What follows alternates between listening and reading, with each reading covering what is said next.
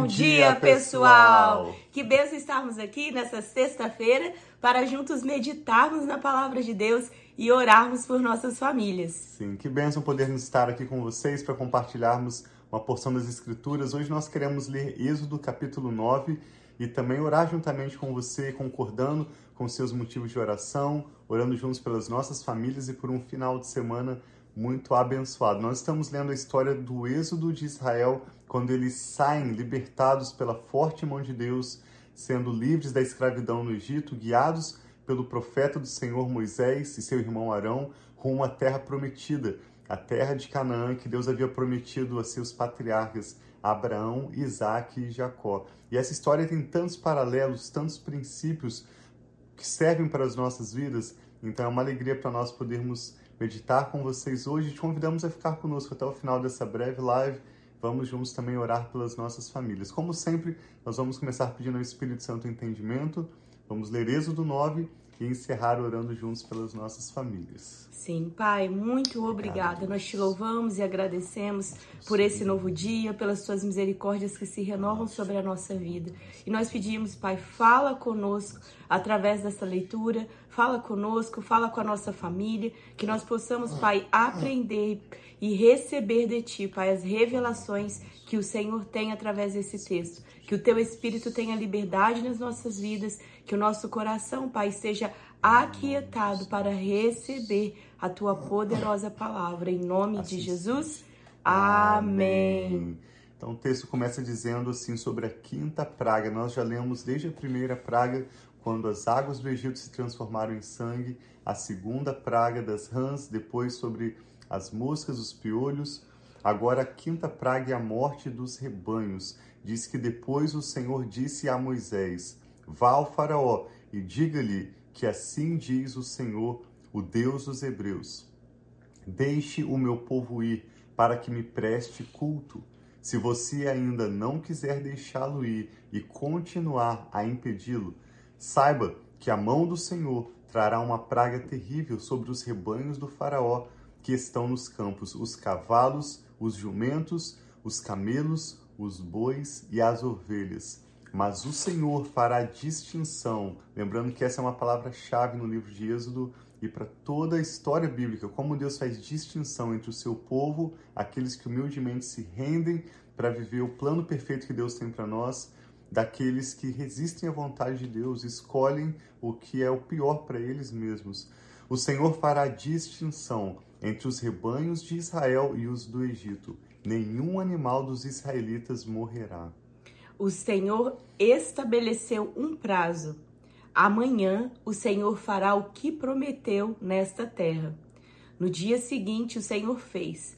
Todos os rebanhos egípcios morreram, mas nenhum rebanho dos israelitas morreu. O Faraó mandou verificar e constatou que nenhum animal dos israelitas havia morrido. Mesmo assim, o seu coração continuou obstinado e não deixou o povo ir. Essa foi a quinta praga. A sexta praga foram as feridas purulentas. Disse mais o Senhor a Moisés e a Arão: Tirem um punhado de cinza de uma fornalha e Moisés a espalhará no ar, diante do Faraó ela se tornará como um pó fino sobre toda a terra do Egito, e feridas purulentas surgirão nos homens e nos animais em todo o Egito. Eles tiraram cinza de uma fornalha e se puseram diante de Faraó. Moisés espalhou pelo ar e feridas purulentas começaram a estourar nos homens e nos animais. Nem os magos podiam manter-se diante de Moisés, porque ficaram cobertos de feridas, como os demais egípcios. Mas o Senhor endureceu o coração de Faraó, e ele se recusou a atender Moisés e Arão, conforme o Senhor tinha dito a Moisés.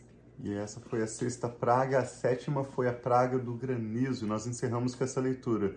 Disse o Senhor a Moisés: Levante-se logo cedo, apresente-se ao Faraó e diga-lhe que assim diz o Senhor, o Deus dos Hebreus: Deixe o meu povo ir para que me preste culto. Caso contrário, mandarei desta vez todas as minhas pragas contra você. contra os seus conselheiros e contra o seu povo, para que você saiba que em toda a terra não há ninguém como eu. Porque eu já poderia ter estendido a mão, ferindo você e o seu povo com uma praga que teria eliminado você da terra. Mas eu mantive em pé, exatamente com este propósito. Olha que lindo mostrar a você. Deus está se revelando, inclusive ao Faraó, a pessoa do Faraó, ao povo do Egito, enquanto Deus julga as forças espirituais do mal, tudo aquilo que resiste ao plano de Deus. Deus aproveita essa oportunidade para se revelar ao povo do Egito, inclusive o Faraó. Este é o único propósito. Verso 16: Mostrar a você o meu poder e fazer que o meu nome seja proclamado em toda a terra.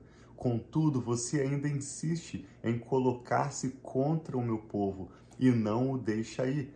Amanhã, a esta hora, enviarei a pior tempestade de granizo que já caiu sobre o Egito, desde o dia da sua fundação até hoje. Agora, mande recolher os seus rebanhos e tudo o que você tem nos campos, todos os homens e animais que estiverem nos campos, que não tiverem sido abrigados, serão atingidos pelo granizo e morrerão. Os conselheiros do Faraó, que temiam a palavra do Senhor, apressaram-se em recolher os abrigos e os seus rebanhos e os seus escravos. Mas os que não se importaram com a palavra do Senhor deixaram seus escravos e os seus rebanhos no campo. Então o Senhor disse a Moisés: Estenda a mão para o céu, e cairá granizo sobre a terra do Egito, sobre homens, sobre animais e sobre toda a vegetação do Egito. Quando Moisés estendeu a vara para o céu, o Senhor fez vir trovões e granizo, e raios caíram sobre a terra. Assim, o Senhor fez chover granizo sobre a terra do Egito. Caiu granizo e raios cortavam o céu em todas as direções. Nunca houve uma tempestade de granizo como aquela em todo o Egito desde que este se tornou uma nação. Em todo o Egito, o granizo atingiu tudo o que havia nos campos, tanto homens como animais. Destruiu toda a vegetação, além de quebrar todas as árvores. Somente na terra de Gozen, onde estavam os israelitas, não caiu granizo. Um rápido comentário nesse ponto, acho que mais do que qualquer um, o próprio Moisés e Arão já deviam estar cansados de tanto conversar com Faraó de tanto tentar tirar o povo de Israel conforme eles já haviam prometido aos israelitas. E dessa vez ele fala: Finalmente, Senhor. Talvez Moisés pensou que essa seria a última praga, porque o Senhor disse que iria ter resistência da parte do Faraó, mas não disse quantas pragas ele enviaria. Eu e a Rafa moramos aqui na cidade de Austin e há cerca de três ou quatro semanas atrás houve um, uma queda de temperatura um pouco abaixo de zero, com um pouco de chuva e aconteceu algo que nós nunca vimos. Vários galhos das árvores se congelaram com, aquele, com aquela quantidade enorme de gelo e como o gelo pesou nos galhos, as árvores mais antigas não suportaram e galhos enormes, inclusive árvores inteiras, mas muitos galhos muito grandes se quebraram, inclusive um aqui perto da nossa rua, bem em frente da nossa casa, e nós vimos ao dirigir pela cidade várias regiões onde havia aqueles galhos enormes quebrados. Hoje, já quase um mês depois, quando nós dirigimos ao redor de Austin, nós ainda vemos esses galhos que foram cortados em pequenos trechos com motosserras para a cidade de Austin passar recolhendo, né? um serviço público orientou as pessoas a cortarem esses galhos em pequenas partes e a prefeitura iria passar recolhendo, mas até hoje, um mês depois, ainda tem vários. Eles todos os dias, né? Tem caminhões recolhendo, mas não, não dá conta de recolher a quantidade.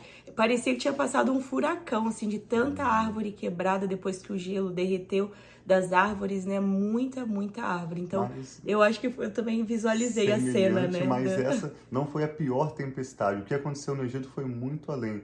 Aqui vai dizer que tanto os animais, os rebanhos, até as pessoas que estivessem fora iriam morrer, mas foi uma praga terrível e Moisés certamente já estava, nós podemos aplicar para as nossas vidas, já não aguentando mais, esperando que aquela fosse a última praga, escolhendo que aquele fosse o momento do basta de Deus, que vai chegar. Moisés sabia disso, por isso ele continuava representando o Senhor, continuava sendo um porta-voz de Deus junto com Arão para Faraó mas essa foi apenas a sétima praga. Vamos concluir essa leitura Êxodo 9, 27. Então Faraó mandou chamar Moisés e Arão e disse-lhes: Desta vez eu pequei, o Senhor é justo e, e o meu povo é que somos culpados. Orem ao Senhor, os trovões de Deus e o granizo já são demais. Eu os deixarei ir, não precisam mais ficar aqui. E Moisés respondeu: Assim que eu tiver saído da cidade, erguerei as mãos em oração ao Senhor. Os trovões cessarão e não cairá mais granizo, para que saibas que a terra pertence ao Senhor. Mas eu bem sei que tu e os teus conselheiros ainda não sabem o que é temer diante do Senhor. Tremer. Tremer diante do Senhor. O linho e a cevada foram destruídos, pois a cevada já havia amadurecido e o linho estava em flor. Todavia, o trigo e o centeio nada sofreram, pois só amadureceram mais tarde. Amadurecem mais tarde. Assim, Moisés deixou Faraó, saiu da cidade e ergueu as mãos ao Senhor. Os trovões e o granizo cessaram e a chuva parou. Quando Faraó viu que a chuva e o granizo e os trovões haviam cessado, pecou novamente e obstinou-se em seu coração, ele e os seus conselheiros. O coração de Faraó continuou endurecido e ele não deixou que os israelitas saíssem, mas como o Senhor tinha dito por meio de Moisés. Quando eu vejo essa história, eu penso quantas vezes o nosso coração diante de algumas situações pode ficar endurecido e talvez por a necessidade de um milagre. Quantas pessoas às vezes vivem distante de Deus, não querem saber de temer ao Senhor. Aí chega o um momento de aperto, de necessidade, aí vai, vai para a igreja ou pede oração. Isso mostra que no fundo do, do, do, coração essa pessoa sabe com quem ela pode contar, sabe do poder de Deus, sabe quem o Senhor é, mas ela não tem escolhido andar nos caminhos do Senhor, usufruir dessa presença diária do Senhor na vida dela. Mas muitas vezes quando essa pessoa alcança o objetivo que ela estava pedindo de oração, que ela estava orando ou o milagre que ela precisava, algumas pessoas elas se voltam para, contra Deus novamente, volta à antiga vida, antiga forma de viver e até que percebe que está acontecendo outra coisa e volta para o Senhor. E hoje eu gostaria que nós possamos olhar para quem é o nosso Deus, esse Deus que controla todas essas né, coisas da natureza. Nós podemos ver, ele é poderoso, ele criou o céu e a terra e tudo que nela existe. Na Bíblia diz que a terra pertence ao Senhor. E nós estamos aqui tantas vezes não temos essa é, consciência de quem é, quão poderoso, quão grande é o nosso Senhor e que nós possamos voltar para Deus e continuar a permanecer tementes, não somente voltar a Deus no momento de dificuldade, mas ter a nossa vida caminhando ao lado dele por todo, né, todos os nossos dias aqui na Com terra certeza. e pela eternidade também. Graças a Deus, essa é a decisão minha, da Rafa, da nossa família, e nós te convidamos ao mesmo. O que o Espírito Santo está falando ao seu coração através dessa leitura e através dessa ministração. Vamos orar juntos?